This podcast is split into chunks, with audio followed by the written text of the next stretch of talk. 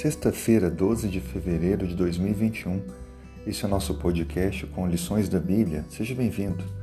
O nosso estudo de hoje encerra essa série onde aprendemos um pouco mais sobre a nação de Judá, especialmente o episódio da derrota dos assírios e as ações do rei Ezequias.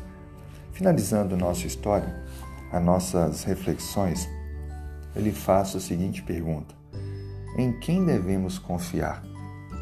Aprendemos durante a semana que a confiança de Ezequias estava na sua força, mas ele recorreu a Deus e entendeu que não adiantava fazer qualquer associação com homens, somente Deus poderia dar a ele a vitória. Deus foi misericordioso e deu derrota aos assírios, livrando o seu povo. Contudo, o rei Ezequias precisava tomar decisões pessoais, conversão, mudança de atitudes. Ele veio adoecer e clamou a Deus, se humilhou diante de Deus. Deus prometeu que ele teria mais 15 anos de vida. E no momento que ele mais deveria testemunhar da cura, ele se importou em mostrar suas propriedades e conquistas, seus tesouros, e isso foi repreendido por Deus. Nós nunca podemos confiar no que temos, no que possuímos, mas no Deus que nos mantém, que nos sustenta. Outra pergunta que precisamos responder: por que vale a pena confiar em Deus?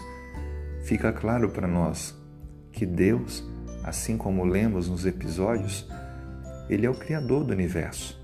Ele tem o poder sobre todas as coisas. Ele pode mudar ele pode dar a vitória, ele pode derrotar o inimigo. Confie sempre em Deus. Há razões para confiarmos em Deus. E a última pergunta: como entender os sofrimentos humanos? Bom, Deus tem bênçãos coletivas, mas Ele vai cobrar individualmente as ações de todas as pessoas.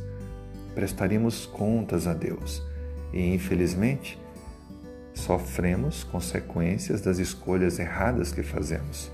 Por isso, pense bem, ore antes de tomar uma decisão. Mantenha-se firme com Deus, cumpra os propósitos de Deus em sua vida e seja feliz.